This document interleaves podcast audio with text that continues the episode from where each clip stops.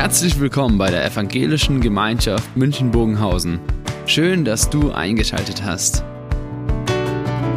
Unser tiefes Anliegen ist, dass die folgende Predigt dich in deiner Situation anspricht, dir eine neue Blickrichtung aus der Bibel schenkt und dass du Gott ganz persönlich begegnest.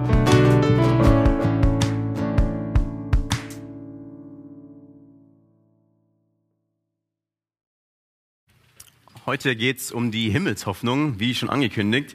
Im Glaubensbekenntnis der Satz, ich glaube an Christus, aufgefahren in den Himmel. Er sitzt zu Rechten Gottes, des allmächtigen Vaters. Und vielleicht für jemanden, der nicht aus dem christlichen Kontext kommt, könnte das ganz schön widersprüchlich sein. Das eine ist, dass wir von einem allmächtigen Gott sprechen, von einem allmächtigen, Jesus sitzt neben ihm und gleichzeitig aber von einem Jesus, der die Welt verlässt.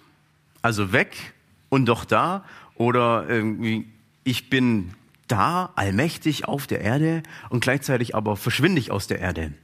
Und selbst für uns Christen könnte es ja auch immer wieder die Frage aufkommen, gerade ja auch in Zeiten, wie wir es auch schon gehört haben, in den Krisen, die da sind, wo ist denn dieser nahbare Gott, der allmächtige Gott? Ist es denn nicht so, dass wir von auch einem fernen Gott sprechen müssen? Jesus wirkt ja manchmal weit weg. Und das ist ja auch dieser Wunsch, den wir immer wieder haben, zu sagen, wo ist denn Jesus in meinem Leben, in der Welt, da wo wir uns aufhalten? Wo wirkt er? Und genau diese, Fragestellung wollen wir heute nachgehen. Wie verstehen wir diesen Jesus, der gegangen ist und doch da ist, der mächtig ist und doch machtlos manchmal erscheint? Wir lesen dazu jetzt zum Anfang mal aus dem Lukasevangelium die in kurzen, knappe zusammengefasste Himmelfahrt. Jesus führte sie aus der Stadt hinaus bis nach Bethanien, die Jünger. Dann hob er die Hand, Hände und segnete sie. Noch während er sie segnete, entfernte er sich von ihnen und wurde zum Himmel emporgehoben. Sie fielen zu Boden und beteten ihn an. Dann kehrten sie voller Freude nach Jerusalem zurück. Sie brach, verbrachten die ganze Zeit im Tempel und lobten Gott. Jesus verschwindet und Jesus entfernt sich von ihnen, von den Jüngern. Ich weiß nicht, wie es bei, bei euch ist, wenn ich jemanden verabschiede, den ich sehr gerne habe und ich weiß, ich werde ihn nie wiedersehen, dann bin ich traurig dann bin ich niedergeschlagen, ja. Und ich frage mich in diesem Text, was ist bei den Jüngern anders? Als Jesus weg war, freuten sie sich. Da war Freude da. Natürlich ist das die Besonderheit in diesem Text. Dass da etwas zusammenkommt, was erstmal nicht logisch erscheint. Jesus verlässt die Welt und die Jünger gehen voller Freude zurück nach Jerusalem, an den Ort, wo sie gewirkt haben. Und es scheint ganz normal zu sein für die Jünger, dass sie natürlich mit Freude gehen, auch wenn Jesus weg ist. Wir wissen, da liegt der Segen drauf und da werde ich auch später noch mal ein paar Worte dazu sagen. Und trotzdem würde ich wahrscheinlich sagen, wir könnten nicht sagen, ich freue mich, wenn Jesus weg ist. Ah, klasse, dass er mal nicht da ist. Wahrscheinlich würden wir erst sagen, schade, dass er nicht da ist. Wo ist er denn? Wo wirkt er denn? Genau diese Fragen. Und im Kolosserbrief, das ist der zweite Abschnitt, den wir heute auch nochmal anschauen werden, da wird genau das auch beschrieben, dass wir eben merken und uns diesen Wunsch in uns ja haben, dass wir einen, einen Gott haben, einen, an Jesus glauben, der allmächtig ist und der wirklich wirkt. Da heißt es, wenn ihr also zusammen mit Christus auferweckt worden seid, dann richtet euch nach oben hin aus. Dort sitzt Christus an der rechten Seite Gottes. Und das ist auch dieser Wunsch, dass wir einen Jesus haben, der zur Rechten Gottes sitzt, des allmächtigen Vaters. Dieser Wunsch nach diesem mächtigen Jesus, weil dieses altertümliche Bild zur Rechten sitzen, das kommt natürlich aus, dem, aus den Königsbildern. Wer zur Rechten sitzt, ist sowas wie der Stellvertreter, jemand, der die gleichen Rechte hat, der die gleiche Macht hat, neben Gott eben. Das ist eine symbolische Betrachtung. Das ist nicht, dass wir das ähm, so wortwörtlich nehmen. Das ist tatsächlich so ist, dass Jesus nur der Stellvertreter wäre. Wir denken immer Gott auch als eins. Aber diese Unterteilung, diese Aufteilung hilft uns zu verstehen, was auch Jesus und, und welcher Beziehung Jesus zu Gott steht. Jesus herrscht in der Herrschaft, die Gott hat auf dieser Erde. Und das führt uns eben genau zu diesem berechtigten Wunsch, dass wir merken, eigentlich wünsche ich mir noch diesen Jesus, diesen Allmächtigen in meinem Leben manchmal viel konkreter. Es wird angenommen allgemein, dass dieser Wunsch nach einer starken Hand in unserem Leben menschlich ist, das natürlich ist. Und dass wir uns immer wieder auch sehnen nach jemandem, der mal die Dinge in die Hand nimmt. Also jemand Starkes, der sagt, ich ordne mal das Chaos, die Krisen, die Herausforderungen und dann brauchen wir doch jemanden, der das hinkriegt. Das ist die Frage für mich, woher kommt denn der Wunsch nach dieser starken Hand in unserem Leben? Es gibt einen Theologen, der war in Amerika und hat dort deutsche Gemeinden geleitet und äh, aufgebaut. Das war im letzten Jahrhundert. Und er hat da vieles drüber geschrieben und ähm, nachgedacht. Er heißt Reinhold Niebuhr und er hat äh, diesen Satz geschrieben, wir Menschen versuchen immer die Macht über unser eigenes Leben zu behalten. Da das aber eine Illusion ist, steckt, steckt in uns der Wille nach Macht oder der Wille zur Macht. Ich glaube, das ist die Beschreibung von dessen, dass wir merken, ich würde gern mein Leben unter Kontrolle haben, merke aber, wie fremdbestimmt ich doch manchmal bin und wie ich gar nicht so ganz klar alles in meinem Leben in der Hand habe. Da passieren Dinge, die hätte ich nicht vorhersagen können. Da passieren Dinge, die mich schocken, die mich komplett aus meinem Leben herausreißen. Und weil das passiert, habe ich ja diesen Kontrollverlust.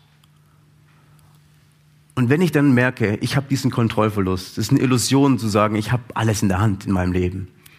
Deswegen wünsche ich mir eine starke Hand. Jemanden, der mir Sicherheit gibt, der mir Schutz gibt. Und wir merken das auch, dass es zurzeit ganz starke Ängste gibt, von denen wir reden können. Da haben wir zum einen den Werteverfall in unserer Gesellschaft. Und wer den Werteverfall als Angst hat, dann wünscht man sich Regierende, die mal wieder Klartext sprechen, die Dinge mal wieder ordnen. Oder es gibt die Angst auch der Säkularisierung. Und da wünschen wir uns Geistliche, die die Kirche wieder neu in Schwung bringen, unser Deutschland wieder zurückführen in die Kirche, dass die wieder voll werden und wir wieder zurückgehen zu Gott zu kommen und das Land sich verändert. Oder auch die Angst vor der Umweltkatastrophe, der um Umweltzerstörung. Und da wünschen wir uns Menschen oder beziehungsweise vielmehr jemanden, der sich an die Forschungen und Studien hält. Weil wir sagen, wenn wir uns halten an die Prognosen und an das, wie, wir, wie es weitergeht, dann werden wir Schutz bekommen, dann wird es sicherer werden. Also wenn ich Angst davor habe, sehne ich mich nach einer starken Hand, die vielleicht auf Daten basiert ist oder die dann jemand umsetzt auch, um das Schlimme vorzubeugen, das Schlimme loszuwerden. Wir sehen also, dieser Wunsch, der steckt vielleicht auch in uns dass, dass mal wieder was gerade rückt, gerückt wird und dass jemand Mächtiges eingreift in unser Leben. Und jetzt haben wir diesen Jesus, der aus dieser Welt verschwindet. Und da muss ich sagen, wer den Wunsch nach dem mächtigen Eingreifen von Jesus hat, hat Jesus mächtig missverstanden. Und dazu lesen wir nochmal im Kolosserbrief, warum das so ist, als Erklärung wendet euch dem zu, was dort oben ist und nicht dem, was auf der Erde ist. Denn ihr seid gestorben und euer Leben ist mit Christus bei Gott verborgen. Es kommt aber die Zeit, in der Christus euer Leben erscheint. Und dann wird auch offenbar, dass ihr zusammen mit ihm Anteil an Gottes Herrlichkeit habt. Der Kolosserbrief, er macht eine Differenz auf, einen Unterschied auf zwischen oben und unten. Und dieses oben, das soll die Orientierung geben. Das heißt eben, der aufgefahrene Jesus, der ist oben. Der ist der Orientierungspunkt. Und das unten, das ist das Gegenteil. Unten, da stehen die menschlichen Mächte, das menschliche Vorgehen, die menschlichen Möglichkeiten, die Ängste, die Krisen. Und in diesem Text, da wird eben gezeigt, dass da steht, wir sollen uns nicht nach unten richten, sondern nach oben. Oben ist der Orientierungspunkt der allmächtige Jesus und nicht dieses unten. Ich springe jetzt zwischen den Titeln Jesus und Gott, weil in der allgemeinen Diskussion um dieses Thema der Allmächtige, da wird eigentlich immer von Gott gesprochen. Und um das nochmal eben klarer zu bekommen, spreche ich eben mal kurz von Gott selber. Und da gibt es eben zwei extreme Seiten, um das Ganze zu betrachten, um diesen allmächtigen Gott einzuordnen in der Frage, warum reagiert er denn in dieser Welt so wenig? Da gibt es die eine Seite, die sagt, Gott ist allmächtig, aber nicht gut. Das ist die Lösung dafür, dass es gibt ja Schlechtes in dieser Welt, Böses.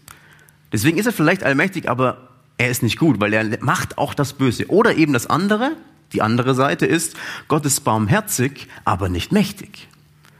Weil wenn Gott wirklich barmherzig wäre, dann würde er auch das umsetzen.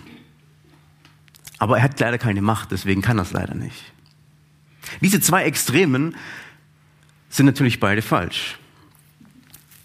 Beide Ansichten sind total falsch und gehen an dem vorbei, wie Jesus seine Allmacht versteht. Im Kolosserbrief, da wird diese Thematik ganz persönlich betrachtet. Da wird nicht hoch dogmatisch theoretisiert, wie das theologisch ausgelegt wird. Der Kolosserbrief macht es persönlich. Er sagt, jetzt reden wir von, von mir, von euch, von uns, als Menschen. Da heißt es, unser Leben ist mit Christus bei Gott verborgen.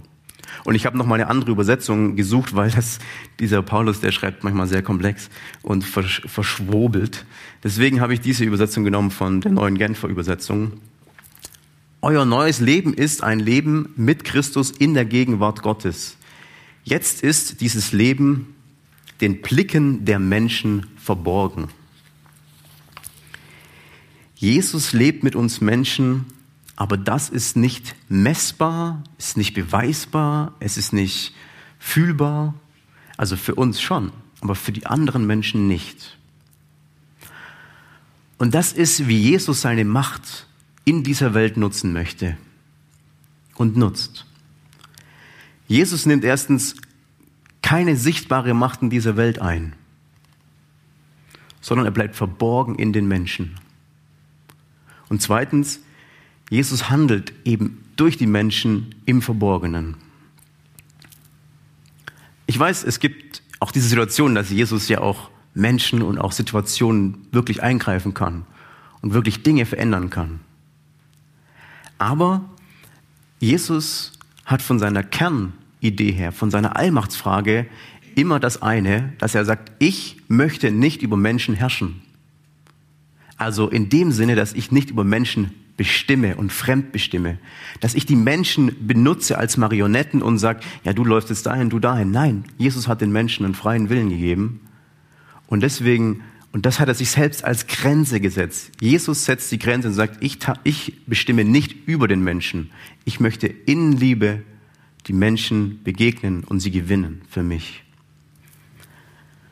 Und deswegen wieder Nibur die göttliche Macht kann in der Geschichte nur als machtlos und nicht als mächtig erscheinen.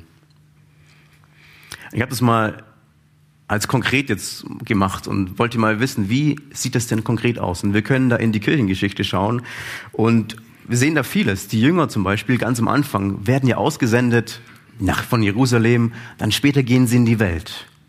Und in Jerusalem, da sind sie in den Tempel gegangen, das haben wir gerade gelesen, im Tempel, der Ort, wo ich Gott begegnen kann. Dann wurde der Tempel weggenommen. Die Christen hatten auf einmal, oder die, die Gläubigen hatten auf einmal keinen Tempel mehr, keinen sichtbaren Ort, wo man sich treffen kann. Und der Glaube ging natürlich weiter. Und dann haben Jünger Jesu haben Gemeinden gegründet, ohne Macht zu haben. Als Laien sind sie in irgendwelche Orte gegangen, haben Gemeinden gegründet. Und Christen sind bis heute so oft die Minderheit in Ländern und trotzdem stirbt die Kirche nicht aus. Ohne Macht hat die Kirche in einem kirchenfeindlichen Umfeld immer schon überlebt und sich sogar ausgebreitet. Das sehen wir an ganz verschiedenen Orten, auch in dieser Welt, in China, Korea, wo das Christentum am Wachsen ist. Und so überleben auch Christen in einem christenfeindlichen Umfeld, wenn man das hat. Und das ist eben diese unsichtbare, verborgene Macht Jesus, die wir in der Welt, in der Geschichte auch sehen können, im Verborgenen. Und das wiederum ist dann dieser Fokus, den die Jünger bekommen, wenn man liest, sie gingen voller Freude zurück nach Jerusalem. Die haben gemerkt, da ist etwas ganz Besonderes, was Jesus uns mitgibt. Er hat sie gesegnet, er hat die Menschen gesegnet. Ihr seid diejenigen, die für mich in diese Welt hineingehen, die in dieser Welt wirklich gestalten dürfen. Und das ist meine Macht, die ich habe, die ich euch mitgebe. Das ist die Freude, auch die begrenzte Freude, die ich mitgebe.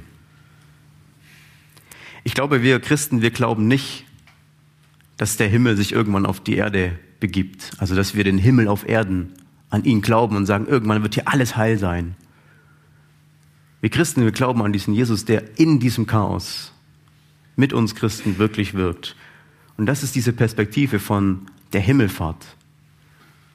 Dass wir zurückbleiben auf diese Erde, mitten in dieser Erde, mitten im Chaos und gleichzeitig diesem aufgefahrenen Jesus mit ihm gemeinsam unterwegs sein dürfen. Ich habe da mal ein Bild mitgebracht oder drei Bilder.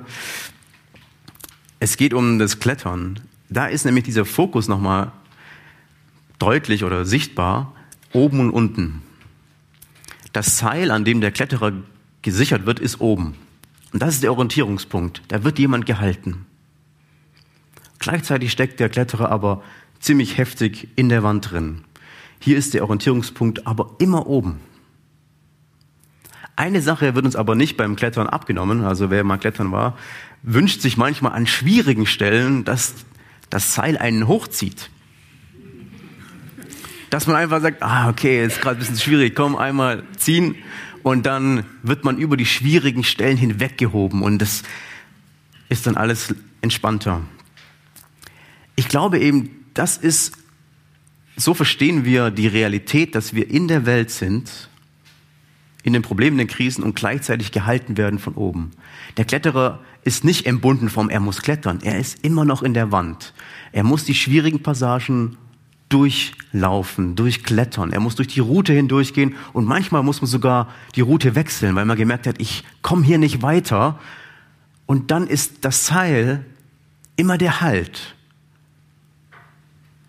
immer die Orientierung, immer die Sicherheit, den Schutz, den man hat. Okay, egal was passiert, ob die Route jetzt schwierig ist ob ich mal einen neuen Weg wählen muss, ob ich gerade nicht weiterkomme und still stehe. Immer ist dieses Seil da und gibt mir diesen Schutz und die Sicherheit, dass mir nichts passiert. Das ist dieser auferstandene Jesus, der uns hält, der uns trägt, als auferstandener und als aufgefahrener Christus, Jesus. Und das heißt für uns eben, wir erwarten eben nicht den Himmel auf Erden, so dass wir einfach nur hochgezogen werden und alles ist gut. Wir brauchen die Schwierigkeiten des Lebens nicht mehr durchlaufen. Wir erwarten nicht die leichte Lebensroute. Manchmal wird es hart, heftig. Und trotzdem aber wissen wir uns gehalten in dieser Macht, die Jesus hat, dass er uns schützt und sicher hat, hält und führt durch diese Route. Weil Jesus uns eben hindurchführen möchte. Weil er trotzdem die Macht hat, in unserem Leben diese Führung zu sein. Jesus, der verändert genau dadurch unsere Welt, diese Welt, meine Welt. Und da haben wir in dem Kolosserbrief nochmal diesen einen Satz zum Abschluss. Alles, was ihr sagt und tut, soll im Namen des Herrn Jesus geschehen. Da steckt beides drin. Der Herr Jesus, im Namen des Herrn Jesus. Das ist eine Aussage, die beschreibt die Machtgegenwart von Jesus in jedem Handeln. Das ist die Aussage, dass wir wissen, wenn ich handle im Namen von Jesus, dann ist die Machtgegenwart von Jesus da. Die Gegenwart des Allmächtigen. Die Gegenwart des Jesus, der bei mir ist. Der die Macht hat, Dinge zu gestalten. Das ist eben im Namen von Jesus. Und im Namen von Jesus, da muss man jetzt nicht hingehen und sagen, okay, ich helfe jetzt mal jemandem, dann muss ich davor mein Gebet sprechen und sagen, im Namen von Jesus, ich möchte jetzt im Namen von Jesus handeln. Das braucht man nicht. Das heißt schlicht und einfach, wenn wir als Christen handeln, in unserem Umfeld, da wo wir sind, da können wir so erwarten, dass Jesus da ist und seine Machtgegenwart mit uns ist. Arno Backhaus, der hat ein paar paradoxe Sätze aufgeschrieben, also gegensätzliche, gefühlte gegensätzliche Sätze, die ganz gut auf diese, in diese Situation hineintreffen. Und er schreibt eben, beschreibt dadurch die Lebensrealität, in der wir sind und gleichzeitig die Perspektive, die wir Christen einnehmen sollen und dürfen, weil wir aufgefordert sind, zum einen wie in diesem Vers, alles, was ihr tut, tut, tut, tut das für den Herrn. Alles im Namen des Herrn. Zum einen sind wir aufgefordert zu handeln und zum anderen sind wir aber befähigt mit dieser Machtgegenwart Jesus. Und das zusammenzubringen, das ist entscheidend, nicht auseinanderzureißen. Arno Backhaus sagt, die Menschen sind unlogisch, unvernünftig und egoistisch. Liebe sie trotzdem. Oder wir können weitergehen. Das Gute, das du heute tust, wird morgen vergessen sein tue trotzdem Gutes. Wenn du Erfolg hast, wirst du falsche Freunde und richtige Feinde gewinnen. Arbeite trotzdem an deinem Erfolg. Man könnte aufgeben auf dem Weg, wenn man die Perspektive hat, Feinde zu gewinnen. Nein, trotzdem. Menschen brauchen wirklich Hilfe, aber greifen dich an, wenn du ihnen hilfst. Hilf ihnen trotzdem. Ich habe da einen, finde ich, spannenden Bericht gehört von einem Valeri, der Mitte 50 ist und 30 Minuten von Cherson aufgewachsen ist, also in der Ukraine, in der der Krieg getobt hat. Und er war ein einfacher Mann, ein Bauer, er hatte Tiere, sein ganzer Stolz war ein Traktor. Und dann ist der Krieg ausgebrochen vor fast einem Jahr. Und er musste irgendwann fliehen. Er ist lang hat er ausgeharrt. Und irgendwann ist er geflohen, um sein Leben zu schützen. Und er, bevor er gegangen ist, hat er die Tore aufgemacht, hat alle seine Tiere rausgelassen. Er konnte sie nicht mitnehmen. Das Einzige, was er mitnahm an Tieren, sind seine Hunde gewesen. Alle Tiere, Kühe, Schweine, Hühner, alles, was er hatte, hat er freigelassen sagte, jetzt gehe ich, verlass alles. Er musste. Und dann kam irgendwann der Tag, als er dann in der Ferne war und es hieß, Cherson ist zurück in ukrainischer Hand und er kann zurück an seinen Ort gehen. Und dann ging er zurück, hat seine Frau äh, ins Auto mitgenommen, seine zwei Hunde und ist zurückgefahren. Und dann war er in seinem Heimatdorf, nur ein paar Häuser eigentlich hatte dieses Dorf, und er fuhr da rein und hat gemerkt, hier ist alles zerbombt. Manche Häuser waren bis auf den Erdboden platt gemacht. Und dann kommt er in sein Haus, es steht noch, und er sieht, wie alles kaputt ist. Die Scheune, in der sein Traktor stand, völlig zerfallen, der Traktor völlig ausgebrannt, überall Schuss, Einschusslöcher in den Wänden, im ganzen Gebäude. Da hat der Krieg getobt. Und ich finde es so bemerkenswert, dass er zurückgeht und dann sagt er seiner Frau, und wir bauen alles wieder auf. Jahrzehntelang hat er diesen Bauernhof aufgebaut, weil am Anfang war das auch schon verfallen, als er das übernommen hatte. Und jetzt sagt er, zum Trotz bauen wir alles wieder auf. Ich will hier eine Hoffnung sehen, ich will hier nach vorne gehen und ich will hier wieder neu anfangen. Und das Bemerkenswerte, wo ich sagen würde, das ist wirklich ein Gottesgeschenk, als er zurückkommt, sind alle seine Tiere noch da. Die haben sich scheinbar nicht weit von dem Haus entfernt. Und er konnte sie einfach wieder aufnehmen und weitermachen. Wirklich ein Gottesgeschenk. Aber das ist dieses zum Trotz. Die Welt will vielleicht nicht, dass es so aussieht, dass wir weitermachen. Es gibt die Hindernisse, die Herausforderungen zum Leben, wo wir sagen, wir kommen da nicht weiter. Und Jesus sagt, tu es trotzdem. Helf trotzdem. Bau wieder auf mach weiter. Weil wir diese Machtgegenwart Gottes in unserem Leben haben. Dieser aufgefahrene Jesus. der spricht uns das zu. Ich bin bei dir. Ich habe die Macht, das zu tun, was vielleicht unmöglich scheint.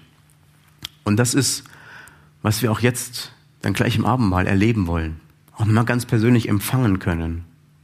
Diese Machtgegenwart von Jesus, die uns auch ausstatten soll, ausstatten wird mit dem, was wir brauchen, was in Zukunft kommt. Wir hören jetzt ein Musikstück und danach wollen wir dann gemeinsam das Abendmahl feiern.